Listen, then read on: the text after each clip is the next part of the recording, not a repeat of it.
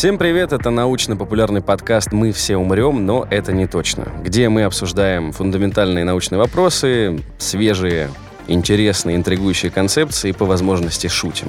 Меня зовут Артем Буфтяк, мой коллега и соведущий Артур Арушанян. Всем привет. И сегодня к нам присоединился еще один наш коллега, которого вы знаете по другим подкастам, скорее всего, Руслан Жигалов. Всем привет. Специалист в области финтех-технологий. Вы узнаете, при чем вообще здесь это, и поймете, зачем Руслан нам сегодня здесь нужен. Ты мне льстишь. Ну вот смотри, Руслан, уровень проникновения финтех-услуг в России один из самых высоких в мире. Ты знал об этом? Я догадывался. Догадывался, отлично. Традиционно опережает Россию, да, Индия и Китай. Но по итогам 2021 года страна занимала первое место в мире по использованию бесконтактных платежей. Ты пользуешься бесконтактными платежами? Если ты имеешь в виду карточку, то каждый день. Если NFC, то я Так, так, боюсь так. к нему подходить вот на расстояние Ну, а мили. какой же ты тогда эксперт? Ну, например, тебе известно, что за 7 лет работы СК Финтехлаб количество участников выросло до 240 технологических компаний с общей выручкой более 60 миллиардов рублей за 2021 год. Это впечатляет. Это впечатляет?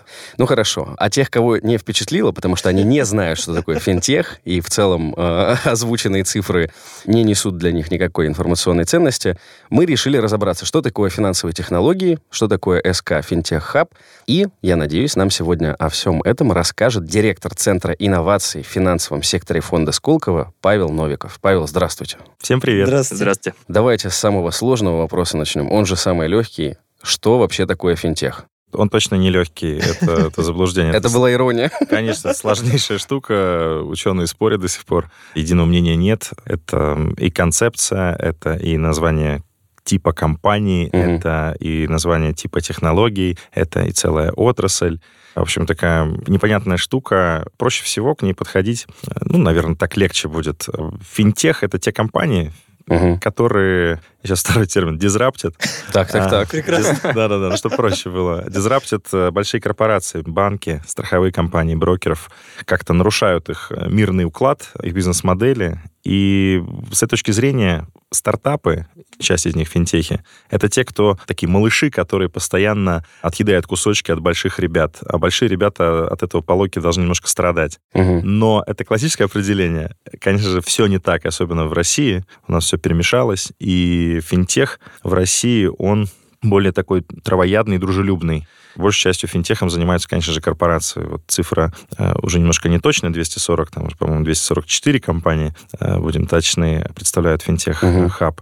Каждую неделю заходят компании в Сколково, проходят экспертизу, и это же не очень большое число. У нас банков больше, там порядка 400 банков в России, да, и там, условно, там 250, условно, финтехов. То есть банк, банков гораздо больше, чем стартапов. Это ненормальная ситуация. Наоборот должно быть. Ну, по логике, Сильно да. наоборот. Конечно, конечно. То есть было бы странно, если бы у нас там магазинов было больше, чем покупателей, например, да? Обычно же наоборот. Мечта монополиста. Конечно. И если вспоминать, откуда этот термин произошел, ну, вы точно, э, не знаю, попробуйте вы, наверное, угадать, кто был первым финтехом. Кого вы знаете? Древнюю какую-нибудь компанию, которая... Форд. чего-нибудь Форд. Но он финтехом не занимался. Финтех. Жаль. Goldman Sachs. Goldman Sachs. А чего они задизраптили? По-моему, там ребята кредиты выдавали всю дорогу. А, виза. Долго, долго. Ну, Виза, прекрасно. Точно, я только хотел сказать Точно, э, PayPal, но, PayPal но чуть близко. позже, Да-да-да. а вот Visa, MasterCard, вот эти все ребята, пожалуй, были такими... Те технологии мы сейчас пользуемся, вот такие крутые финтехи, до сих пор живые, публичные, крутые, отличные. А PayPal был сильно позже, 90 по-моему, да? Мгм. Тут у нас Илон и здесь приложил руку.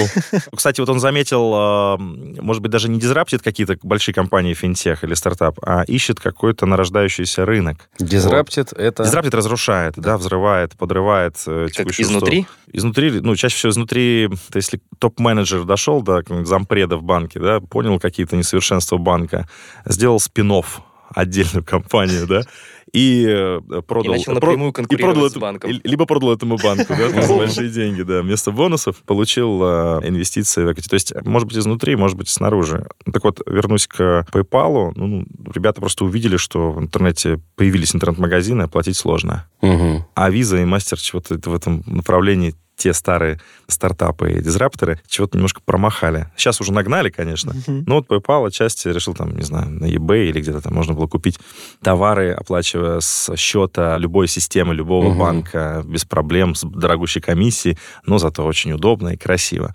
Сейчас э, никого PayPal не удивишь, хотя они еще живы. В России Ну, вообще... я, я слышал, что в этом году он пережил определенную популярность, вторую в России, в короткий промежуток Короткий времени. промежуток. Все, все платежные системы, направленные там на переводы трансграничные, пережили, да, э, какие-то Особенно всплески. турецкие. Почему? Российские ребята точно, знаете, ну, не знаю, «Золотая корона», Только, э, конечно. Юнистрим, э, такая Юнибанк, такая армянская группа, Ой. классная, да.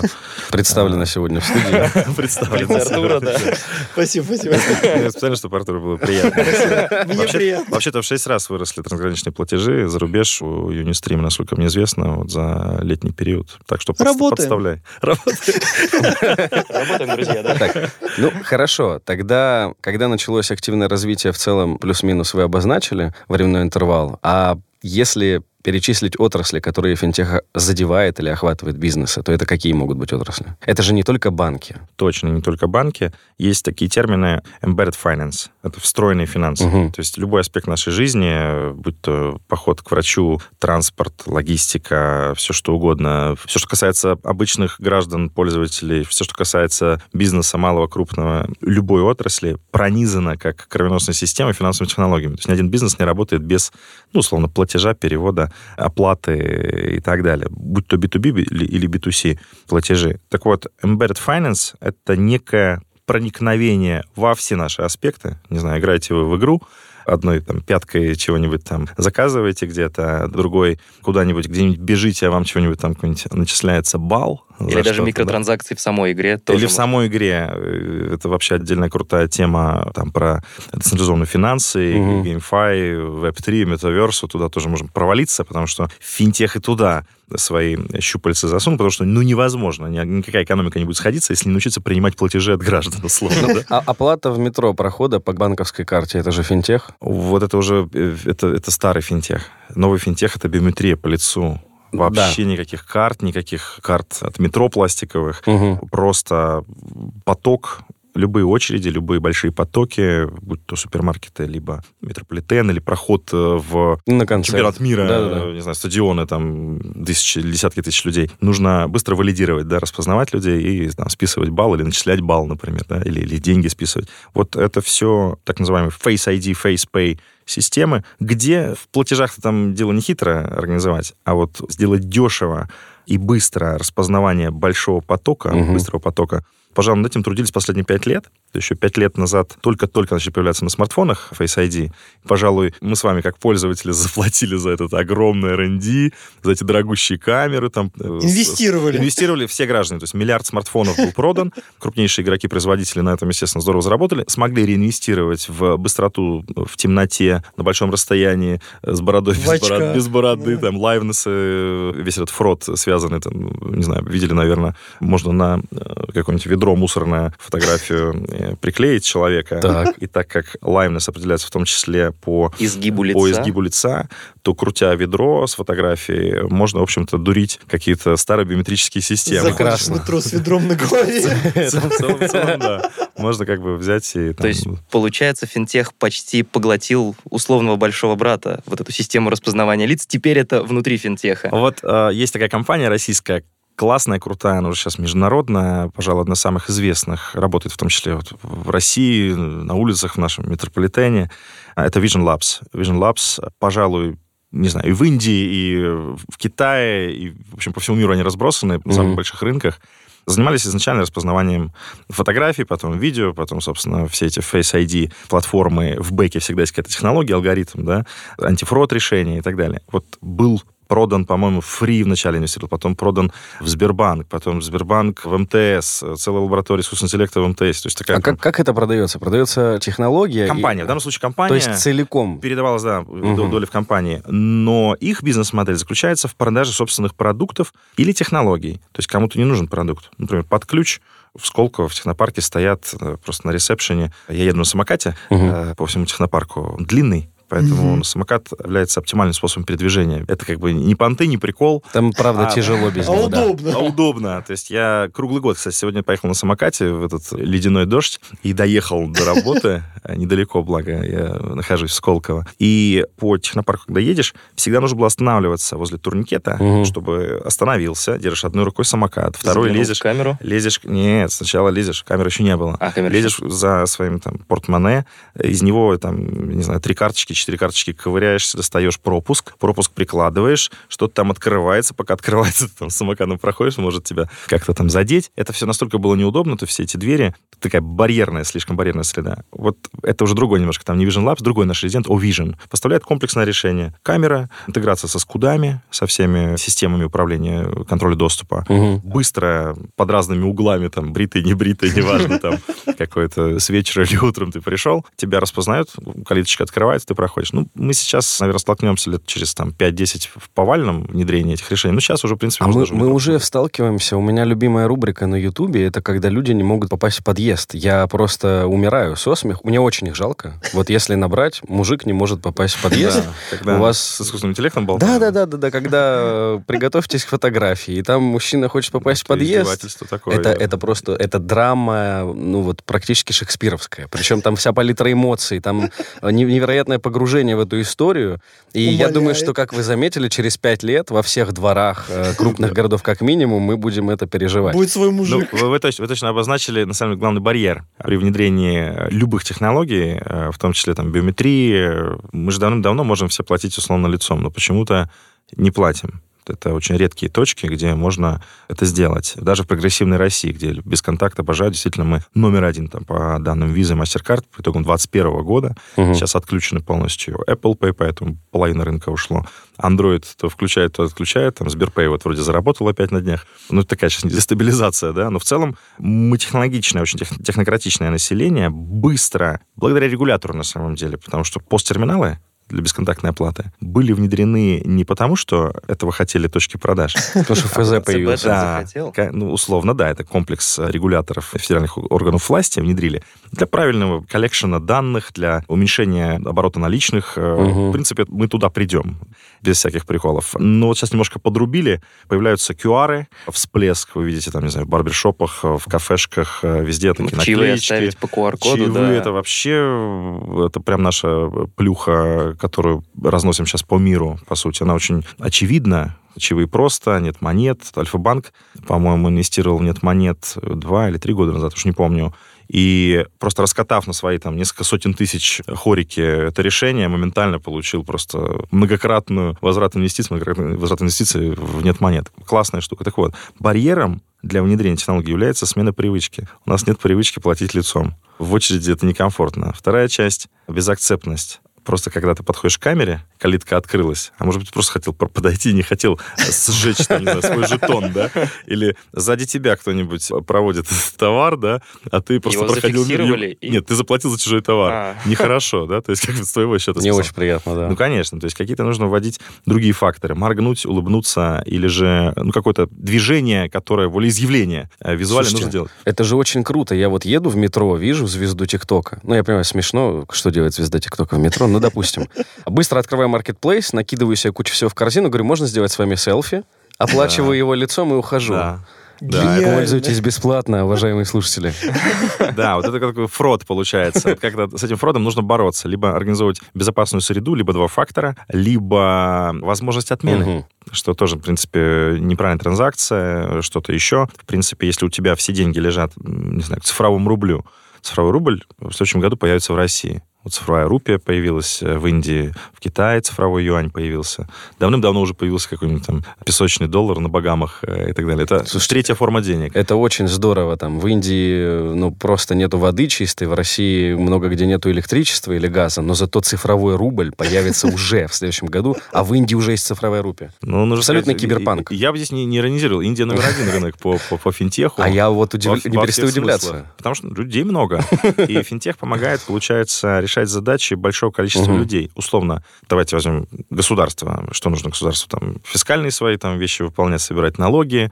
Четко это делать можно только если все оцифровано, понятный тренд. Вторая часть выдавать, не знаю, пособия, выплаты, платить зарплаты и так далее. Поэтому создание э, собственных систем э, платежных, национальных, суверенных, независимых, это в целом необходимость вообще жизненно важная. Потому что если нет финансовых потоков, это как вот кровь не течет по каким-то органам, да, там, в общем-то, что-то отмирает. А здесь то же самое. Мгм. Нельзя прерывать цепочки. Нужно обеспечить и для бизнеса, и для физиков во всех комбинациях хождение денег в любом виде, в любой форме. Поэтому третья форма денег, цифровой рубль, отчасти компенсирует недостатки двух существующих – наличного рубля и безналичного. Это, на самом деле, одно из таких маргинальных проявлений финтеха, которое легализуется и институализируется в виде появления цифрового рубля который на текущий момент не децентрализован, централизован. Центральный банк, по сути, создает 150 миллионов счетов. И каждому человеку, условно, например, как СНИЛС, мобильный телефон, идентификатор, да, там номер мобильного телефона, и счет в Центробанке открывается по по умолчанию. Условно, да. И вся эмиссия, полностью контроль и какие-то недобросовестные операции под контролем у регулятора. То есть любой перевод денег сразу будет попадать в ЦБ, ну, в базу, в их базу данных. Они будут знать все, куда мы переводим, зачем и с какой Перевод целью. денег, это Ну, не только запись, перевод. это запись в какой-то Книжку. книге, гроссбук Да. такой, да? Да. У нас был этот эпизод про блокчейн и NFT, и мы там с экспертом из Иннополиса в Казани, вот есть институт, обсуждали, что это как вот в деревенском магазине у женщины есть тетрадка, куда она вносит, что ты взял у нее сигареты в долг. Да, вот да. здесь приблизительно та же система, только тетрадка есть у каждого участника, ну, точнее, не у каждого участника, а у каждого нода. Про децентрализованные сети, да, у каждого одинаковая тетрадка. Да-да-да, Да, абсолютно. Запись, запись носится там в тысячу Поэтому тетрадок. безопасно, я не могу что-то подменить. Сверят две тетради, в одной Да. есть запись, в другой нет, все, до свидания. Да, тебя быстренько вычислят. А в цифровом рубле Мгм. не так.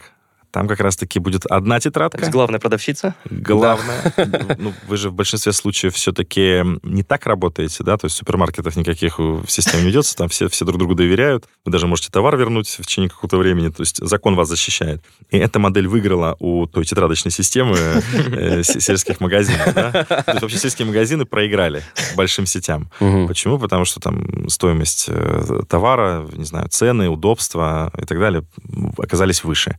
И стандартизирован сервис. Мгм. Здесь примерно то же самое происходит на рынке финансовых штук.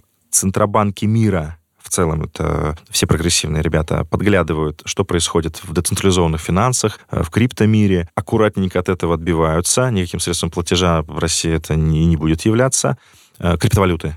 Мгм. Но при этом появился закон о цифровых финансовых активах. Можно токенизировать какой-нибудь Палладий, Atomyze, это Норникеля. Прекрасный проект, который позволяет токенизировать любые commodities или любое сырье А зачем? для того, чтобы в современной экономике появились сущности, слово деривативы, например, производные продукты, которые, например, они отсутствуют в физическом исполнении.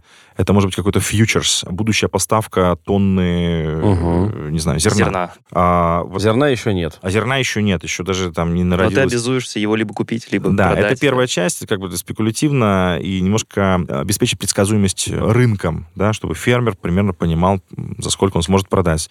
Значит, он сейчас будет понимать, сколько, какой кредит ему взять, сколько ГСМ купить, сколько зерна закупить для посева, условно. То есть такая цепочка. Ну, цикличные виды. Вот так Планирование. Планирование. Там, золото то же самое. Это же рынок э, Все было в Советском Союзе, правильно? сильно, сильно больше, чем а, настоящий рынок. Мгм. И то есть токенизация сырья, она позволит как бы надежнее проводить эти... А, помимо того, помимо что того, что это исполнять. просто какая-то стандартная тонна зерна, некого стандартного, Мгм. туда можно будет записать место производства, какой углеродный след, э, использовался там труд детей или не использовался, э, не знаю, какие там были компоненты при производстве, тем самым обогатить вот эту безликую стандартную форму в виде э, Тонны. тонны зерна Мгм. какого-то стандарта, дополнительной информации, потому что всегда э, виноград, зерно там или уголь, он разный. Да, То есть у нас помимо физического объекта есть буквально его Еще характеристики. какой-то его, traction, да-да-да. какие-то ТТХшки к, к нему, чтобы более точно, более справедливый рынок делать, чтобы выигрывать. Дали это тонна зерна. Да, талия это тонна зерна. То есть контраф... бо- борьба с контрафактом, например, если мы говорим про одежду или про что-то Так это еще. уже, насколько я понимаю, даже в России уже внедряют, когда речь идет про складские запасы, доставку продуктов и так далее, когда там можно партию отследить прямо от Честный- начала до знак, конца. приложение, с помощью которого можете сканировать... У меня есть один вопрос бытового характера как раз. Недавно на молочных продуктах появились QR-коды. Да. Это тоже финтех получается? Они, получается, как-то отслеживают? Ну, когда Навряд ты ли. не можешь на кассе пробить... По штрих-коду Честный обычно, код. да. Да, О, вот. честный знак. Честный знак, наверное, да-да-да. Если это честный знак, то да, вы можете посмотреть. ну, Там начинали с шуб и табака, Да-да-да-да. обувь. Это э, тоже финтех. Чипировали Да, шубы. да, да, да, потому что это как бы дорогой продукт, на него там эти 100 рублей, условно, э, чипа, они не сильно Мгм. сказываются. На продукты в 100 рублей приклеить чип, дорого, он стоит 100 рублей. Тем более, когда в России Поэтому не производят запись чипы. где-то там на При- сервере, при- это гораздо при этом- дешевле. Не-не-не, почему? Нет, инфра вся тоже тут- дорого стоит. Сервера, базы данных, хранение, криптография и так далее. Это все равно и люди, которые обслуживают, это все равно дорого.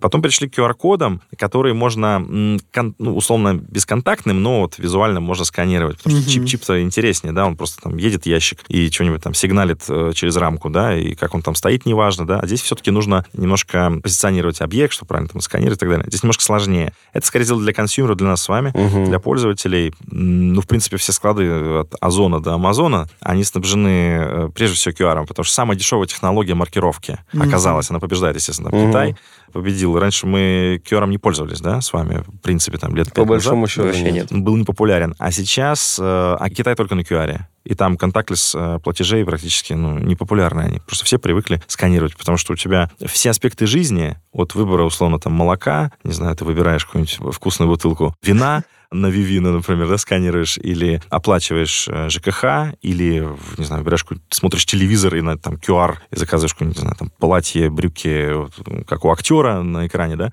Это все делалось с помощью камеры. Мгм. Это такой странный для меня лично способ. А, Он наверняка э, рано или поздно исчезнет, потому что он требует движения руки, Ну да. включения камеры, фиксации. Опять же, все сложности, они не подсказывают мне, что QR — это классный способ и надолго. Линза- Классно? линза Вы к тому, чтобы приложить, Линза просто 100%. легче. Линза, то есть ты, у тебя в линзе находится камера, ты посмотрел на QR, немножко поморгал, и Я думаю, что линза точно, опять же, многие, здесь две школы мысли. Линза, пожалуй, а лучше какой-нибудь нейролинк интерфейс. Сразу на сетчаточке там что-нибудь происходило. Конечно, да. А, очки, пожалуй, нет, потому что на носу таскать какую-то штуку никто не любит. Тем более Согласен. тяжелую, тем более... Да, Артур согласен. А, э, Ну, просто это неудобно, и расстояние между изображением, если дополнительная реальность мы говорим, да, на стекле, условно, очков и до зрачка, оно очень-очень небольшое, оно фиксированное, глаз всегда будет уставать, какое бы ни было разрешение, какие бы ни были технологии, поэтому эта штука тоже такой костылем ее назовем, А- не отработает. А чипы вот в каких-то северных странах европейских там предлагали вшивать между большим пальцем и Да, указательным NFC-чип чип. шведы вшивают себе в О, руку. шведы, точно. Прикладывают. И О. там паспорт, ИНН, счет, Вот- проездные. Вы с- вот смотрите, вот такая штука, она может быть вот таким чипом. Это я показываю просто на обратной стороне смартфона. Мгм, Такая маленькая нашлепка. Э, Вот ее цена там сейчас уже несколько десятков рублей. мгм. В эту нашлепку вы зашиваете, что хотите. Ваш Мгм. контакт, ваш ШНИЛС, или я, например, э, можете отсканировать, увидите там на чат-бот э, Павла Новикова вы идете, дальше Прикольно. все обо мне узнаете, дайджесты все скачаете, познакомитесь со мной, с, не знаю, подпишитесь на что-нибудь, или получите приглашение на какую-нибудь э, финтех-вечеринку просто прислонив к метке свой телефон. Стандартный Визитка любой. такая. Визитка, но не просто визитка, то есть вы можете выбрать Там любые сложнее, сценарии. да. да? То есть визитка, пожалуйста, это очень просто, для Да. этого есть Это QR-код, смарт-визит. да? А, Да, здесь проще так. Здесь ты можешь сделать вообще любую механику, чем ты хочешь поделиться. Здесь, Мгм. например, ссылка на соцсеть TenChat. Слышали что-нибудь? китайская же, нет? Ну, конечно. Да. Нет? Ну, конечно. Да, да. Нет. А чья? Нет, Ну, как нет? китайская. Все, что со словом «тен», обычно Тен- китайское. Tencent, Нет, да, нет, нет, нет, смотрите, вообще сейчас. Шок-контент будет. Я, вам сейчас шок-контент дам. А, Это самая молодая, быстрорастущая соцсеть для предпринимателей, основанная в России российскими ребятами. Это такой спин как вот ответвление от компании ВБЦ. ВБЦ Резидент Сколково, и вот Тенчат Резидент Сколково. Больше двух миллионов Обалдеть. у- пользователей у сети. Вот все, кто, не знаю, от коучей, бровистов и э, э, э, при всей любви э, психотерапевтов до предпринимателей, которые занимаются любым бизнесом, от, кровли, перевозки, все что угодно, производством, сервисными какими-то вещами. Пошли туда, потому что очень крутые алгоритмы позволяют, первая часть, найти, что нужно предпринимать, заказ, да, найти заказ. Я делаю мебель, смотрю какие-нибудь госзакупки в администрацию Новосибирской области мебель, и могу податься прямо в этом приложении на этот тендер. Дальше я еще, себе. я еще не произвел эту мебель, мне надо найти подрядчика. Да? Я могу там же найти подрядчика. Дальше мне нужно, в принципе, я первые заказы так прокрутил, как что-то более-менее появилось, я начинаю продвигать свой бренд, искать отдельных клиентов. Твоя страница в Тенчате, это есть такой... Это микс LinkedIn и Вичата. LinkedIn — профессиональная сеть э, для профессионалов, распространена на Западе. У нас через HeadHunter ищут, условно. А там, да. А, там я какое-то время работал в Латинской Америке, я искал только через LinkedIn всех сотрудников вот, в Чили, в Перу, в Аргентине, в Бразилии. Других инструментов и не требуется. Вот здесь, пожалуй, это такой э, действительно соцсеть для предпринимателя. Это не развлечение. Там есть развлекательный контент. Коты. Коты есть. То есть там все группы, любые аспекты, естественно. Но вот ВК, он такой очень на текущий момент... Ну, как что Попсовый. ну, чтобы не обидеть, да, э, коллег, потому что это крутая группа ВК, то есть все-таки Mail, это, это спортсмены, они очень крутые, технологичные, по масштабам несопоставимые. Но это уже такое старая какая-то штука, она уже не добавляет каких-то фишек. Для предпринимателей чего-то как-то там нету, какие-то ВКП есть. Кстати говоря, то есть в этой соцсети есть платежный э, метод, э, где ты точно так же можешь становиться селлером и получать платежи. Но при этом они оставили голоса, я все время путаюсь. У меня есть где-то рублями оплатить, где-то голосами. Голосов у меня нет, мне нужно их купить. При этом у меня есть рубли, но рублями на счету я не могу оплатить. И я такой, па-па-пам. Спасибо, Ну, в общем, ВКонтакте. Э, ВКонтакте, да, в общем, там есть, есть сложности. Павел, тут вопрос у меня есть товарища из Турции, просит вернуться к зерну. Так. А, поэтому я все-таки задам его. Смотрите, ну, мне хочется понять, просто всегда есть какие-то пространства для кризиса, ошибки и так далее. Окей, все хорошо. Мы продали фьючерс зерна, применили множество финтех-технологий, все красиво, но урожая не было, в следующем году зерна нет. Я так понимаю, что это... Реализовался риск э, инвестора. да-да-да, понятная история про то, что у нас цифровой сегмент экономики, реальный э, сегмент э- экономики, они немного оторваны. Ну, допустим, когда компания, ее капитализация выше, чем, не знаю, там, возможность реально принести прибыль. Ну, там, Столетняя прибыль, да, компании, это Google условно, да. Тесла еще не произвела столько автомобилей, ск- сколько ра- рассчитана стоимость. То есть какие есть в финтех-сегменте риски вообще, и есть ли они вообще? Ну, то есть вы наверняка какие-то видите. Ну, наверное, не финтех, здесь корректно говорить, на финансовых рынках, да. Финтех все-таки это про технологию, это не про рынок, да, это технологические решения. Это какие-то IT-продукты, которые чего-нибудь там Да. автоматизируют, распознают, э, скоринги делают Но вы лучше. сказали, что такая технология может задизраптить рынок и при- А вот- привести к чему-то... Вот, вот на финансовых рынках э, для того, чтобы нивелировать риски, есть второй сегмент. Финтех многогранен, туда логично отнести там иншуртех, это подвид финтеха, да, то есть все, что связано со страхованием. Insurance, то есть. Да, Условно, ой, ну давайте. Вот поездка в Китай, Мгм. прям сцена наблюдал лично. Наверное, это был Гонконг. В Гонконге сидят ребята на улице. Вот э, какая-то торговая улочка, э, азиатский финансовый форум. Сейчас, кстати, будет в январе крупнейший форум в азиатском регионе, все центробанки, банки, крупнейшие игроки, ну, крупнейший регион, там все-все участвуют. Сидят э, ребята и рубятся, ой, не Го, а еще есть такая... Маджонг. Маджонг. Маджонг, точно. И там есть компания Ping An, могу неверно произнести, конечно, по-китайски, но примерно так она пишется, Ping An. Это крупнейшая страховая компания в мире. Она обогнала все американские, всех больших ребят уже давным-давно за счет э, большого числа э, жителей Мгм. Китая и при- прибрежных. э, Естественным путем. да, естественным путем. Ребята научились выпускать страховки, это наносегментируя их. Да, мы все говорим про гиперкастомизацию, гиперсегментацию. То есть, когда 8 миллиардов вот, пробили население планеты, да, пробило 8 миллиардов, для 8 миллиардов есть свой маленький кастомный продукт. Вот своя машина, свой э, бутерброд, свой, не знаю, своя игра, э, своя соцсеть, условно, адаптированная. Персонализированно. Персонализированные, короче. Мгм. гиперперсонализированные. Сейчас раньше были какие-то, не знаю, там, нациями там, или странами мыслили, потом, значит, как-то на- хотя бы на гендеры начали разделять, потом, значит, на мини-группы. Сейчас уже, в общем, дошли до персоналей, потому что цифровой след, цифровая тень, которую мы оставляем, она огромна. Из нее можно соткать то, что двигает, естественно, потребитель, э, прогресс. Вот готов заплатить только вот если там будет зеленая, перламутровая или что-нибудь еще. Вот в страховом бизнесе Пинганг научился сегментировать настолько круто, что они выпускают страховки Ну, ну, совершенно прям конструктор можно такой сделать. Э, Совершенно такие, на мой взгляд, дурные какие-то вещи. Сердечный приступ во время просмотра там чемпионата мира.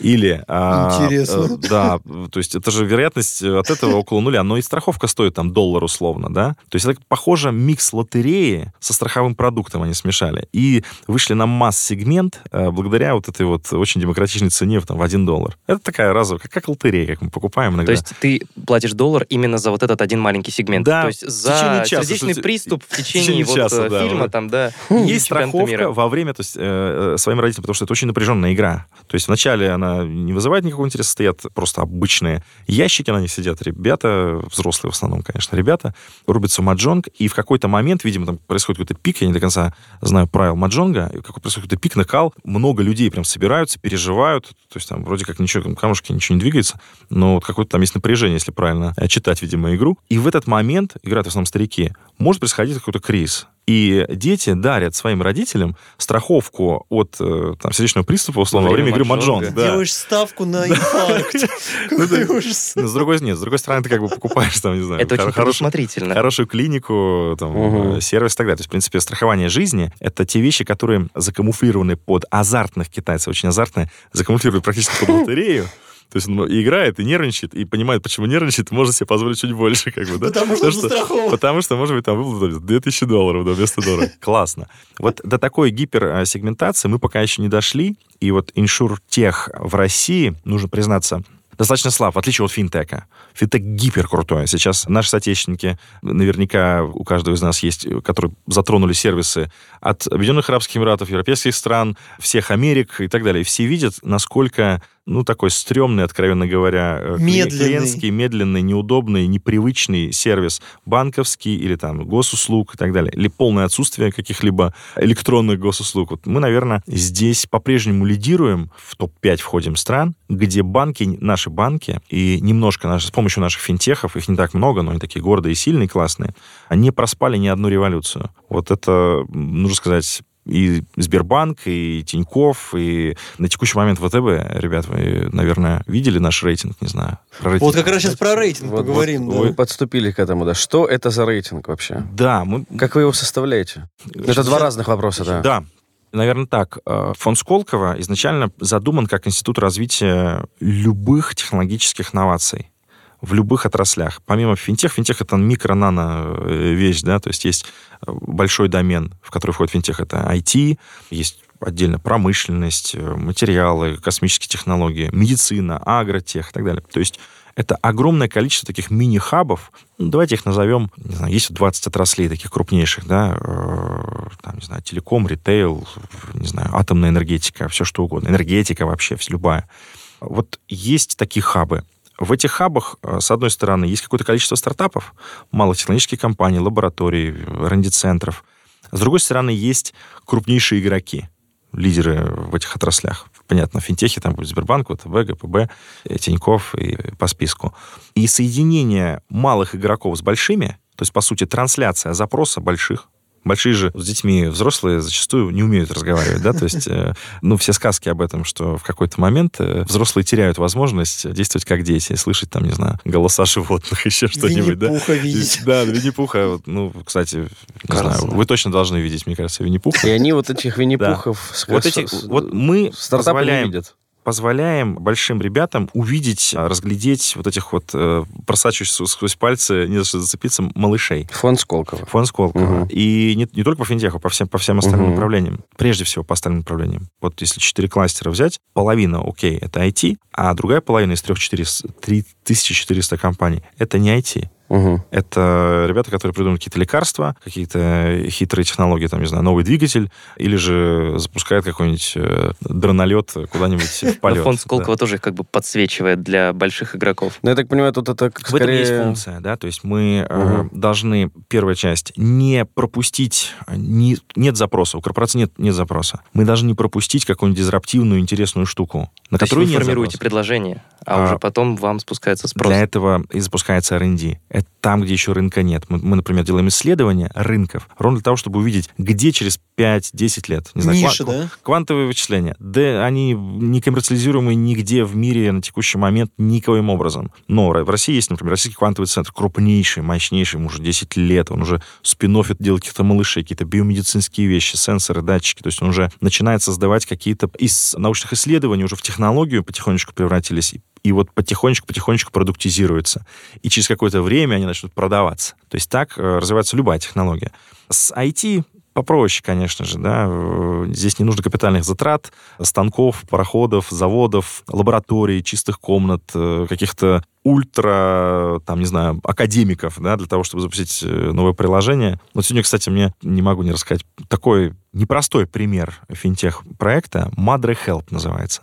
Madre — мама по-испански, да, по-латински. А падре — это папа. Мгм. Вот Madre, Madre Help — это решение, которое позволяет семьям, где развелись родители, вот детям, да, оказывать помощь. Есть проблема. 5 миллионов э, детей находятся в семье с одним родителем. Ежегодно разводятся там 600-700 тысяч Мгм. семей. Россия здесь, к сожалению, первая в Европе по количеству разводов. Это само по себе беда. Вторая часть возникает проблема, когда отец перестает участвовать в жизни ребенка как бы с ним не общается, не видится, алименты. И мать тоже находится в незавидном положении, потому что на ней обычно нагрузка по уходу за детьми и выпрашивание денег. Да, многие не выплачивают алименты. Мгм. А если провести исследование, то ребята как раз провели это исследование, где может быть э, какой-то затык, где несовершенство.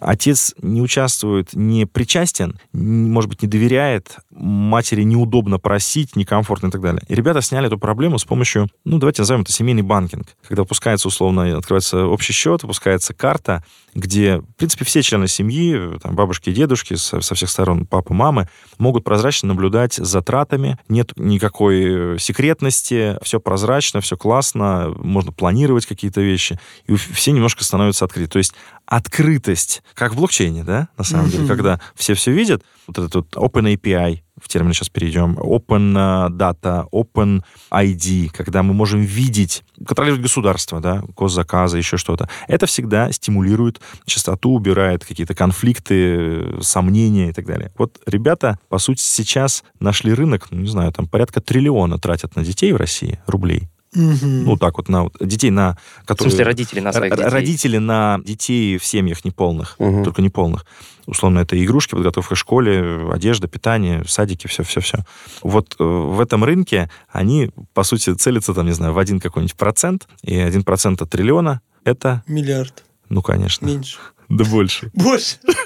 Я вышел Это 10, отсюда. 10, 10 миллиардов. 10 миллиардов, неплохо, да, то есть, например, там примерно 150 миллионов долларов ребята вполне себе на этот рынок претендуют. Облегчить жизнь вот этим, этим семьям, этим детям. А как каким образом? Все скачивают приложение, Так. запускается карта, то есть они работают со всеми банками. То есть а, общее на ребенка, родителя, который остался с Да. ребенком, и родителя, который ушел от... ну, да, то есть у всех, кто э, будет, условно, это может быть несколько детей, да, если дети взрослые, там, после 14, у них может быть своя карта, если это э, еще опекаемые, там, э, маленькие дети, карта у- находится у родителей, да, с кем остался ребенок.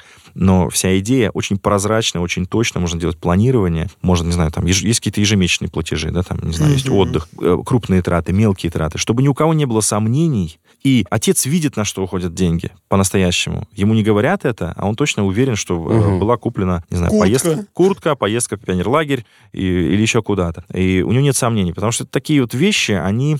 А если он видит, что ноготочки были оплачены? Да, да, ну... У него тоже нет сомнений. Да, да, то есть вот снимать недоверие. Вот любые открытые системы снимают недоверие. Читали, когда мы готовились, что у вас есть рейтинг инновационности банков. Да. Сможете рассказать, что это и как, что влияет? Почему этот банк Что значит инновационность, Да, да? А, а этот не инновационный. Как меряем Да, инновационность, как мерить инновационность банков? Слушайте, это такой сложный вопрос, у меня да, топите, можно сказать.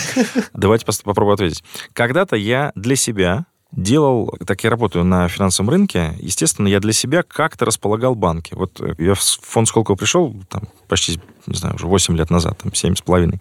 Был один партнер, Сбербанк. Сейчас партнеров 8. То есть все остальные, Мгм. я должен был найти к ним какие-то ключики, что-то им предложить, чтобы они согласились инвестировать в инновации, работать со стартапами, запускать какие-то исследовательские проекты и так далее. Потихонечку я наблюдал, кто как эволюционирует. Вот те, кто стал партнером, те, кто не стал партнерами, или те, кто собирается. Мне нужно было создать некий бенчмарк. Причем есть разные рейтинги, есть устойчивости банков, отдельные товарищи занимаются, есть какие-нибудь фичи и прочие там товарищи, есть э, рейтинг Marks который оценивает мобильные приложения, насколько это удобно для пользователей. Другие Мгм. оценивают, насколько он безопасный. Третьи смотрят, у кого ставки лучше, там, банкиру, наш тоже резидент. Это можно отсортировать, посмотреть, у кого кредит или ипотека или еще что-то лучше. Вот это не мой жанр. Я смотрю на банки, мы как институт смотрим на банки, какой объем инвестиций делает банк в инновацию. Что такое инновация? Например, со сколькими стартапами у него есть контракты М. из резидентов. Я это точно могу померить. Второй принцип — это data-driven, то есть я не опрашиваю никого. Как раз-таки здесь нет никакого Тонкого места, субъективного, субъективной оценки. Мы предложили, там, не знаю, порядка 50 критериев. Те, которые невозможно подтвердить, убрали. То есть там, где требуется спрашивать, да, внутрь пролезть не- невозможно, не пускают же, банки закрыты. А вот все, что мы можем найти в э, паблике или где у фонда Сколково есть достоверная информация, потому что все стартапы отчитываются, все банки-партнеры отчитываются своими действиями с точки зрения инноваций. С кем контракт условно? Вот, не знаю, у Сбербанка, ВТБ, ГПБ. Сколько контрактов мы поштучно знаем. Но объем контрактов не определяет же инновационность М, инноваций. нет, Я могу заключить количестве, контракты количестве. с 50 стартапами, и все эти деньги уйдут в никуда. Другой банк может заключить контракты с тремя стартапами, и все Поэтому эти это не один критерий. Там же есть не один критерий, это один из критериев. Всё? Э, Мы вопрос закончили. Парирую, да. Ну, просто спектр работы со стартапами тоже определяет, да? Вот когда вообще не работают, мы будем своей внутренней разработкой заниматься. Мы работаем с крупными вендорами. У тебя нет контракта с стартапами, это тоже видно. То есть у большинства банков за пределами топ-30 бесконечно мало э, контрактов с стартапами. А у всех топовых банков по активам, там, Сбер, ВТБ, ГПБ и там Альфа, Открытие и так далее. У них огромное количество взаимодействий. Когда они хвастаются своими достижениями, вот мы с помощью искусственного интеллекта выдаем э, кредиты там или что-нибудь, коллекшеном занимаемся, обычно в бэке целый стек стартапов резидентов Сколково. А второй критерий я ввел, но об этом никто не знает. Нам со стартапами обидно. Большие-большие ребята э, как бы решают задачи, а не рассказывают за счет кого. Поэтому второй, например, критерий я сделал публичность, то есть транспарентность, где о партнерстве, о взаимодействии, что мы с помощью, там, не знаю, Альфа с помощью нет монет там, обслужила там 30 Мгм. тысяч малого бизнеса. Молодцы, написали об этом, я галочку ставлю. Раз, два, три. То есть как только они раскрывают информацию про открытость, помните, я говорил, это хорошо. Если они открыто ведут игру и подсвечивают малышей, за это мы ставим тоже плюсики. Третья вещь — это, ну, пожалуй, их инструменты. Акселераторы, конкурсы, хакатоны, всякие программы поддержки компаний или разработчиков. Если они запускают это, я ставлю галочки. Потому что это всегда в паблике, это легко померить, есть, нет. Что мы, например, Fast Track, есть какая-нибудь фабрика, продуктовая внутри есть, нет. Там Chief Innovation офицер вообще в организации есть, который занимается инновациями, выделен департамент или человек, ответственный за минимум. Как минимум, галочка. Молодцы. То есть я стимулирую их э, этим заниматься. Дальше. Сколько денег проинвестировали непосредственно в стартапы? Это, этим вообще занимаются бесконечно малое количество. Там только топ-10. Понятно тоже, да? Венчурный рынок прошлый год был рекордный. В этом году... Ну, кстати, вот небольшая сделка была на 300 миллионов рублей ФИС. Вот буквально на прошлой неделе. Это ф- финансовые информационные системы. Ну, автоматизация процессов без э, сложного кодирования в э, такие low-code, no-code платформы. Вот, вот это, тут, ну, окей.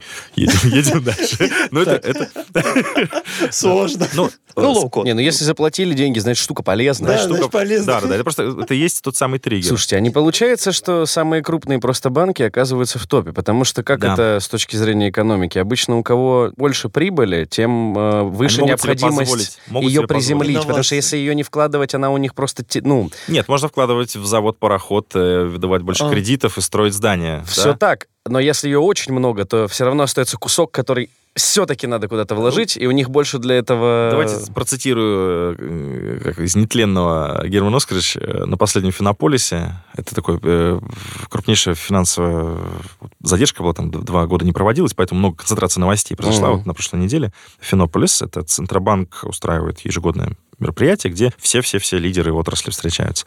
И вот пленарная сессия Герман Оскарович, пожалуй, отметил, что ну, там триллион был прибыли, сейчас 50 миллиардов, то есть в 20 раз упала прибыль. 50 миллиардов по-прежнему, ребята, это нормально. Триллион просто аномально А, это много. триллион очень Триллион аномально, да, прибыли. Прошлый год. И э, действительно, все вопросы, касаемые инвестиций в инновации, во все вот эти исследования и так далее, он э, не стоит, все сокращается. Да, вот именно. А у малышей и не было ни разу вот, этого, вот этой ситуации с триллионом, да. Поэтому они всегда находятся э, позади, они вторыми, третьими, они инновациями не занимаются, они просто как бы следуют за теми, кто уже пробировал там 10 Мгм. технологий, нашел одну. Они запаздывают всегда на 2-3 шага, и в своей маленькой нише, в бизнес-модели, может быть, они могут конкурировать, но не с помощью там технологий. У ребят же типа Сбербанка, он говорит, ну, мы не с банками конкурируем, мы там, условно, с Амазонами, с Huawei, с экосистемами, с большими ребят, но в целом так и есть, когда они занимаются и автотехом, и э, якомом, Да и у них чем, всё чем только не занимаются, да. Поэтому они действительно конкурируют с такими большими экосистемами. У них вариантов нет, кроме как не инвестировать в, во все, э, то есть многовекторная политика. То есть их Что-то да выстрелит. Что-то да выстрелит. Ну да, где- диверсификация, Где, где следующий юникорн или где следующий рынок, никто не знает. Если бы кто-то точно знал, то он сконцентрировался и лупил в одну точку. Но чаще всего это происходит из-за дефицита ресурсов. Мгм. А когда у тебя есть легкий избыток, ты можешь позволить себе все. Вот э, 20 критериев в рейтинге инвестиционности банков, по сути, показывают некий спектр инвестиций в разные направления. И кто больше этих направлений задевает, а это большие, то есть за последние там три с половиной года наблюдений, каждые полгода мы выпускаем этот рейтинг, Мгм. мы увидели, как теряет свои позиции Тиньков из года Так, в год. так, так. Вот это второй вопрос. Как можно... э, Как Потерять меняет человек Как потерять место? позиции? Ну, не, не делать акселераторы, не инвестировать в стартапы, не э, за- запускать э, какие-нибудь конкурсы, не запускать совместные проекты, закрывать какие-то направления, которые раньше были То открыты. есть взял передышку, позицию потерял. Да, в целом так. А, а, например, Газпромбанк из, из больших ребят, э, вот он э, впервые ворвался все в тройке, а не в тройке. То есть все, они заняли ровно ту позицию, как, э, если отсортировать по активам, Сбер, Мгм. ВТБ, ГПБ. Вот примерно там только ВТБ на первом, Сбер второй, э, ГПБ на третьем. А Тиньков все там четвертый, пятый. Неожиданно. А из малышей Акбарс, кстати говоря... вот Поднялся. Самый-самый молодцы. Они всегда в пятерке держатся. Это самый небольшой вот в десятке банк, пожалуй региональный, но он очень мощный, классный, инновационный, запускают разные сервисы для бизнеса, инновационные продукты, какие-нибудь семейные банки, какие-нибудь софт-посы. Татарстан? Татарстан, молодцы. Здесь как бы только респект. То есть здесь э, сидеть на лаврах не получится, да? Не получится, все бьются. Ну, честно говоря, сейчас конкуренция, конечно же, припадет с Мгм. уходом международных э, институтов, банков, но освободилась огромная ниша из хороших новостей. Да? Теперь хорошие новости. Ура! Классная ниша освободилась. То есть IT-рынок России в целом, ICT, корректнее сказать, это железо, ПО, услуги, все-все-все, связанные с IT, с разработкой ПО, с любые железяки и их внедрением. Там 35 разные оценки дают, 35 миллиардов долларов. Вот примерно точно не менее 10 миллиардов теперь в Россию не будет поставляться. А спрос-то на это есть. М. То есть это возможность для тех ребят, которые занимаются IT, производством железа, ПО или внедрениями. Вот эти 10 миллиардов А приходов? оприходовать, Посмотрим. конечно. К сожалению, это очень тяжело сделать, потому что технология нужна. Технология контролировалась там рядом западных компаний очень долгое время. Ну вот мы ее заново изобретаем. Своего железа пока нет. Но дай бог, как С бы. софт- софтом все, все, все С софтом более-менее. прекрасно. По мнению э, нашего лучшего цифрового министра, это без иронии. э, Максут действительно э, сотворил какие-то чудеса последние там... И до этого, и особенно был заметен последние там два месяца. IT-сообщество прям Один его защищает. Любят цифры его. чего стоит. Да, да, да, да, да, да. То есть за- защищает прям как э, лев. э, Там ну, некоторые твиты разбирают, я бы Да, сказал, на цитаты, да. Да, да, молодец. Изв- Извиняется, когда лажают какие-то сервисы наши. То есть, ну, такое вот, действительно открытое, открытое правительство. Обратная связь есть, да, да. молодец. И общается с стартапами, вот с нашими там резидентами в том числе.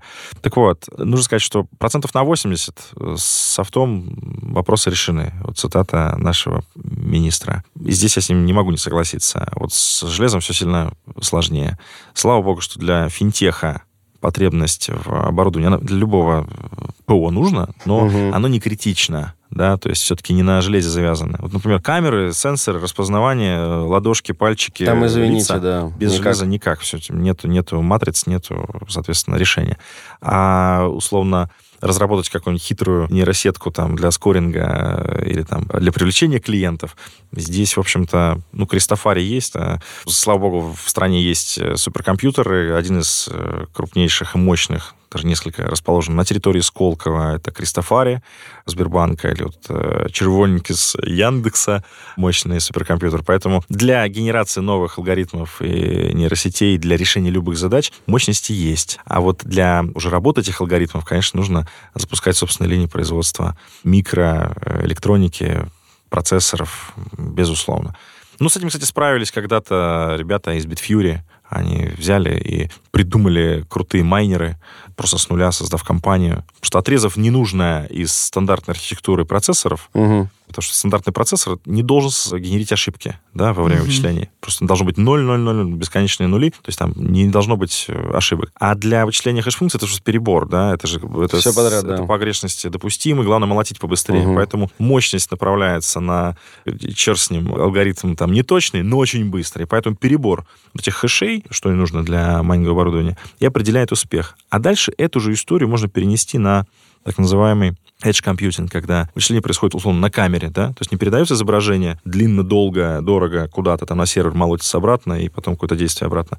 А часть вычисления происходит на, э, на устройстве, да, на да. устройстве. И для этого тоже можно использовать два типа процессоров. Один точный, а второй вот такой неточный, но очень быстрый. Быстрый. Да, то есть энергоэффективный, быстрый перебор каких-нибудь вещей для генерации там И то есть в комплекте вычисление. они оба дают как бы да, результат. гибрид, Да. гибрид. Вот, э, пожалуй, вот с точностью все сложно, а вот эти вещи, которые не точные, но быстрые, мы вполне можем справляться. Ну, последний вопрос финальный, который мы задаем всем.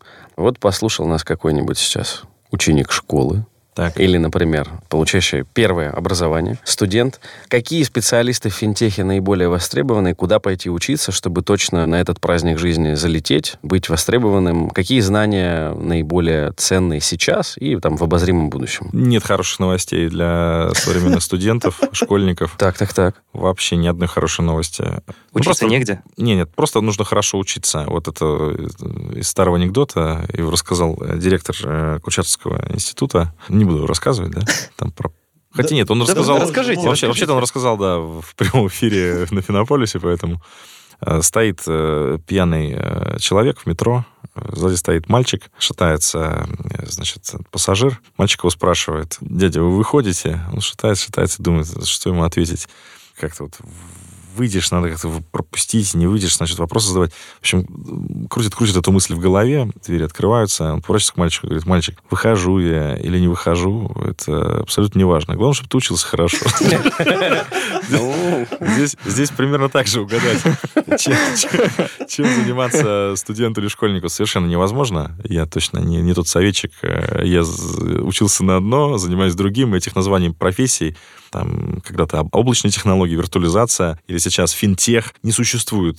Не существовало тогда, когда я учился. Мгм. Поэтому, скорее всего, то, чем будут заниматься современные продвинутые, шаристые, пассионарные, крутые ребята, этому названия еще нет, этой профессии. Поэтому, ну, Хорошо учиться. хорошо учиться. Ну, да. фундамент хотя бы какой? Ну, смотрите, наверное, нужно... Математика. Это как бы э, меньше сахара и залипательной информации для мозга. То есть больше сложных задач, как обычно. Если это математика, то пускай это будет математика. Если это химия, прекрасно там, да. То есть царица, понятно, математика. Мы как-то привыкли к тому, что люди с математическим складом создают крутые алгоритмы. Но, наверное, слышите в последнее время креативный класс, креатив тег и так далее. Это анти-штука с математикой, так вообще-то, да. И, оказывается, креативная индустрия взлетает, а не дата-сайентисты, которые уже как... как ну, Это тоже экономический Много. тренд. уже много, многовато. Потому да. что инновации внедряют, много людей освобождаются от каких-то работ, которые Вот раньше... эти математики, Да, они да. подрубили сук, на котором сидели. Они все автоматизировали и так далее. И, они, И потеряли работу. И вот то слово low-code, no-code, которое я произнес, в целом любой не математик, не программист, не аналитик, не технический человек теперь может сделать сайт на уровне офигенного там интернет-магазина или еще какой-нибудь там портал, Конструктор. или конс- да, конструктором, или какое-нибудь приложение выпустить э, в Store, или в RuStore, вообще три секунды, без каких-либо специальных знаний. Да, это как бы залипуха, понятное дело, но раньше это было невозможно вообще, а сейчас уже кое-что возможно. А через какое-то время мы с вами будем диктовать, э, не знаю, в микрофон. Согласен с вами. Сделайте нам вот интерфейс квадратный или зеленый, три кнопки вверху, и хочу, чтобы платежи принимались через э, НСПК, СБП. Прикрутите мне сюда, пожалуйста. Семь параллельных линий в виде Конечно, котенка. Конечно. Вот и, пожалуйста, ну что-нибудь там э, на нейроморфе. э, No-код, low-код платформа. Поэтому я, наверное, все-таки так сдержанно скажу, что математика хотя сам физмат образование, но здесь же скажу про математику. Все-таки нужно быстро менять, придумывать. Вот, наверное, в этом наша будет сила, потому что рутинные вещи будут автоматизированы. Мгм. Это несовершенство, как бы его нужно исправлять. Человек, где можно его заменить, нужно заменить однозначно. Он создан для великих э, дел, а не для перекладывания бумажки или нажатия кнопки. Прекрасный. Звучит Финал. шикарно. Напоминаю, напоминаю, что с нами был Павел Новиков, директор Центра инноваций в финансовом секторе фонда Сколково. Спасибо, Павел. Спасибо Отдельно спасибо, Спасибо. за настолько положительный прогноз и настрой. Спасибо огромное, ребят. И Спасибо. переходите все, ознакомьтесь с рейтингом инновационности банков. Я думаю, что вы сделаете какие-то выводы и, может быть, смените банк, Может которым быть, А пользуетесь. как, как- следующий. как переходить, куда переходить наши А, я думаю, что у нас подкованная аудитория, она может в А гугле я написать. могу Да, сказать? давайте. Нет, Так. не, най- не найдут. Не найдут? Найдут. ссылку, может быть, Ну, просто долго искать, там, рейтинг инновационности банка, Да-да-да. это невводимая комбинация. Люди остановятся на слове Вы рейтинг, да, и- недооцениваете Да, наших для слушателей. особо продвинутых и Так. Пытливых, для того, чтобы посмотреть первичку, вот это Excel-файл со вс- 20, условно, критериев по 30 банков, 600 ячеек, в каждом из них ссылочка, откуда взята цифра. Это прям открытый дата-дривен. Это база. А СК, нижнее подчеркивание, финтех, нижнее подчеркивание, бот в Телеграме. И там много еще интересного, всяких приколов и сюрпризов. Я же сказал, уже на приглашение на финтех-вечеринки мы делаем. Прекрасно. И Мы придем. Я, явки и пароли вам даны. Всего хорошего. Партнер... А можно я задам один вопрос, который меня беспокоит уже почти Ну, давай, давай, половину? давай, давай, давай. Насчет рейтинга. Есть такой момент, что, например, банк отказывается от любых акселераторов, отказывается от публичности действий, отказывается от всех стартапов, с которыми он когда-либо делал, и потом выпускает, не знаю, нейромодуль сюда. Да. И он, значит, теряет все равно свои позиции в рейтинге инноваций. Ну, Да. да. Получается, получается То что... он, он сделал инновацию, но потерял Нет, свои... Какого черта он начинает инвестировать в непрофильную деятельность? Тем самым он э, вводит в риск всю финансовую систему. ЦБ ему по шапке даст обязательно. Мы его за это хвалить не будем. Он э, будет заниматься инновациями в другой сфере. Он, наверное, должен для этого открыть или там запустить отдельный фонд, отдельную там какую-то лабораторию и так далее. Мы эту галочку А, поставим. то есть сам по себе он как бы Ну, ну, если не он- имеет э, морального права Ну, я все-таки за банками смотрю, за банковской деятельностью, да, а не за их всей деятельностью во всех остальных аспектах. Наверное, наверное, за модуль мы его похвалим, ну, од- одной галочкой, но не похвалим за отсутствие акселератора. Кстати, 19 крестиков. Вот она, Конечно. бюрократия. конечно. Ну, это Ну, наш, не скажи. наш рейтинг, наши правила. Это во-первых. Это- во-первых. Мы же должны их как бы почесывать и раздражать, а не гладить Ну по да, голове. Конечно. Если хотите, мы будем гладить, но тогда вы будете получать какой-нибудь э, неинтересный, скучный продукт. Выгодополучатель, потребитель. Да, да. Вы получаете плюсы от того, что мы заставляем Всё инвестировать в правильно. инновации. Так с ними надо. Да, да, да. Не, ну как, мы и инвестируем сами, как пользователи в инновации. Конечно. Откуда они берут деньги? Ну, во-первых, Вот э, эти люди. грант- гранты, которые выдаются стартапам, это деньги налогоплательщиков. Да. Поэтому, по сути, каждый из граждан налогоплательщиков нашей страны Мы является участвуем в финансировании. в финансировании инновационной деятельности, запуске технопарков, лабораторий, стартапов непосредственно. Чувствую себя инвестором, знаете. так Вы, вы все инвесторы. Это Да. круче. это Вы, вы круче, чем инвесторы. У вас нет долей. Мы акционеры, нет? Нет, вот у вас нет долей, вы не акционеры. Вы такие... impact- Меценаты. Social, и- social impact э, investors. Вы прям- Бизнес-ангелы, нет, может быть? Нет, хуже, у вас нет долей. В смысле, лучше. Здесь, смотря откуда смотреть. Да, вот это тоже очень важная точка какая. Да меценаты. Ну, сцена после титров есть, теперь точно можно заканчивать. Партнер эпизода фонд Сколково. А теперь всего доброго. Пока. Пока-пока.